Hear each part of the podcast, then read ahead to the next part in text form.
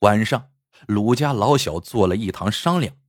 鲁妈说：“咱家就一根独苗，可不能真叫单家庄给逮去打断了腿呀。”鲁老爷子大骂鲁爹：“都怪你！要不是你贪图人家富贵，出卖祖传的龙凤钗，哪来这等破事？现在好了，龙凤钗没了，连孙子也要遭殃。”鲁爹也是一肚子气，可又不敢再还嘴。这结亲的事，现在后悔也晚了。单庄主已经差了七八个人四处游荡，保管一见到鲁队就绑他走。要不让儿子去我娘的老家躲躲？鲁妈出了个主意。我爹妈刚搬到城里不久，现在双流村的老屋也正好空着。正好让孩儿去那儿，好对付一阵子。鲁爹发愁道：“这法子好是好，不过现在单家庄的人都在外面四处游荡，可不好走啊。”大家一想起这个，又不禁唉声叹气，最后只能将鲁队暂时藏在家里，不让他出去。又过了三天，鲁爹兴高采烈的回来报告。单家庄的人都撤了。卢老爷子问：“出什么事儿了？”听说是单家送给胡司令的一批货，给牛角山的山贼劫走了。他们呢，正焦头烂额呢。卢老爷子立马说：“那正好，趁机把孩子送去双流村。”说走就走，双流村的老屋没人住。鲁爹鲁妈唯恐鲁队受饿，给他准备了一缸米，还准备了一条腊肉干。可鲁队又胡闹起来：“再来一缸米，卤肉干也再要一条。一缸米足够你吃上两个月的了。”鲁爹一巴掌打在他脑门上：“你当大米是大风刮来的？”鲁队还是不罢休，还是鲁妈经验丰富。再抬一个空缸，将米分在两个缸中，又将腊肉掰做了两段，方叫鲁队心满意足。临上驴车时，鲁队又闹了起来，非说一头驴的车不坐。若非告诉他去的是双流村，他是宁愿打断腿，也是不肯上车的。这鲁队呀，只身有惊无险的出了长河镇。这驴车的半日山路颠簸，真叫他浑身不自在。一到双流村，就赶忙搬两缸米进木屋，发誓再也不坐驴车了。日子渐趋平淡，鲁队撕了老屋门楣上对联的横批，给门装了第二把锁。每次做饭，总要等邻家刘老头煮完饭，借来他的锅凑成两个，才能开灶。连屋里老柜中央的三个抽屉都让他填成了左右两个。他古怪的脾气也在小山村里不胫而走。有一次，鲁队指指村后头的两座山峰，问背柴刚回来的樵夫张三哥：“二哥，那两座山峰生的真好看，像一对似的，叫什么山呢？”张三哥脾气好。呵呵一笑。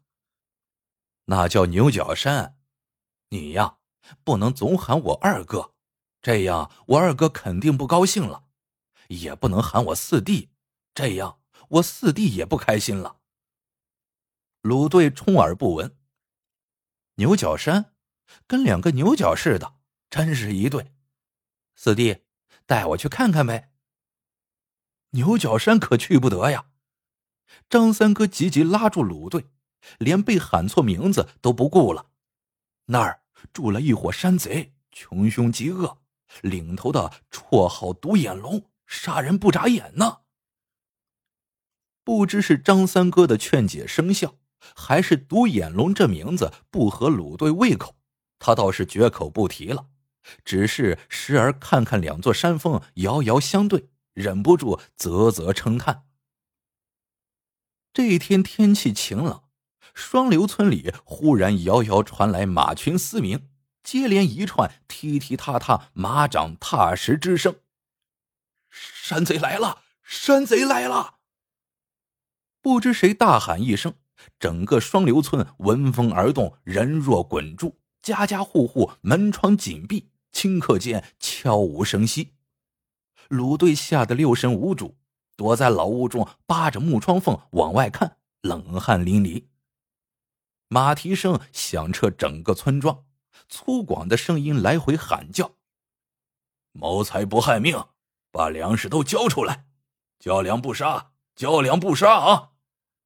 随之，枪声、哭声、破门声、呼喊声四处响起，山贼们挨家挨户闯进去干架抢粮。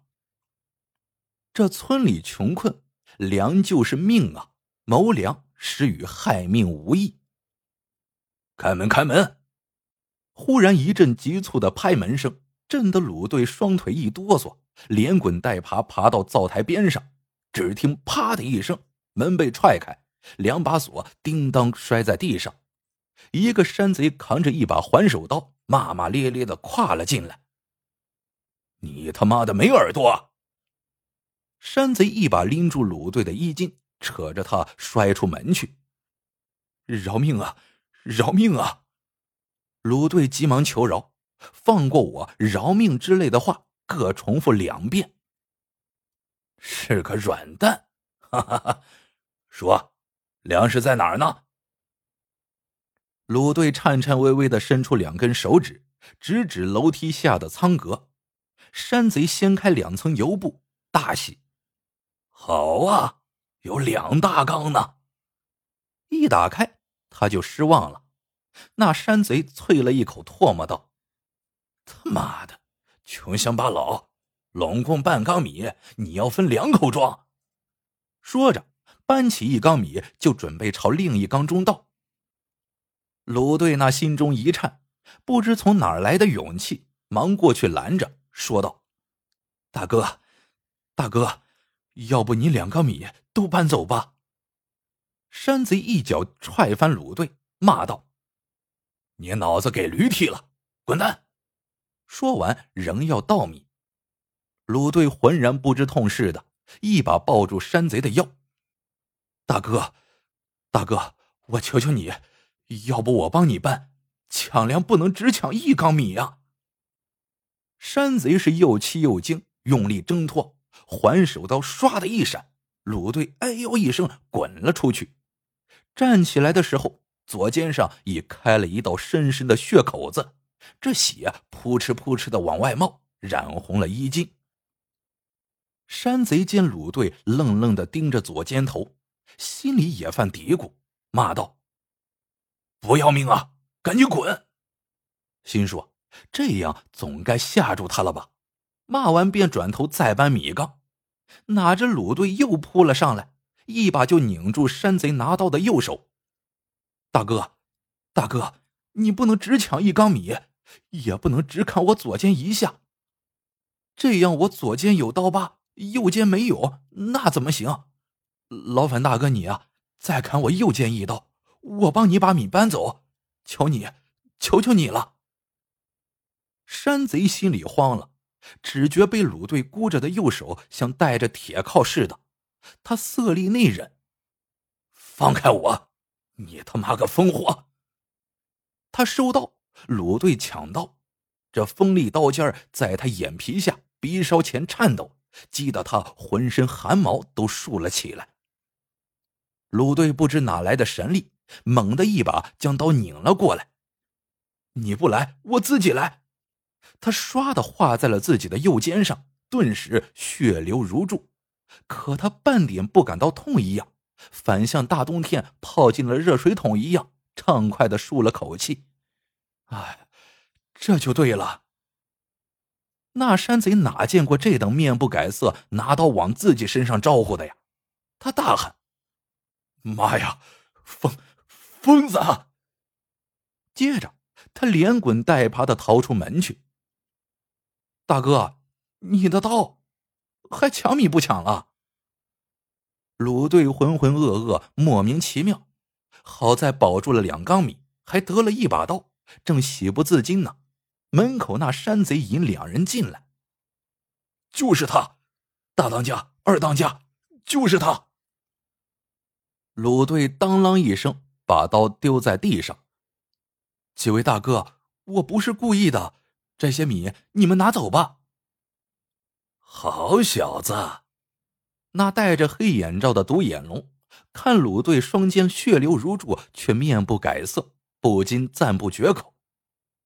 不就是一缸米吗？你犯得着砍自己一刀？这位大哥呀，倘若你将两缸米都抢走，我还能帮你们搬呢。可你只抢一缸就不对了，哪有抢一缸留一缸的？刚才那山贼叫道：“大当家，我就说嘛，这是个傻子。”此时，二当家在旁边不说话，大当家却哈哈大笑。傻子好，哈哈哈哈！傻子好，小子，你不是要搬缸吗？还不动手？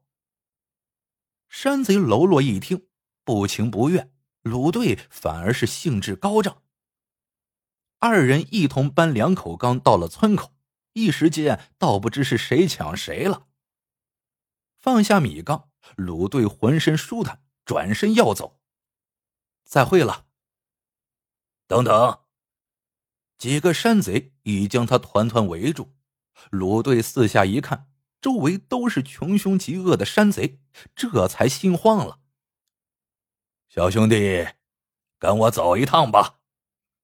大当家笑眯眯的，那只独眼看得鲁队浑身难受。做什么呀？哈哈，跟我上山当山贼吧！众山贼纷纷应和。有人把鲁队架上马，一群人奔腾而去。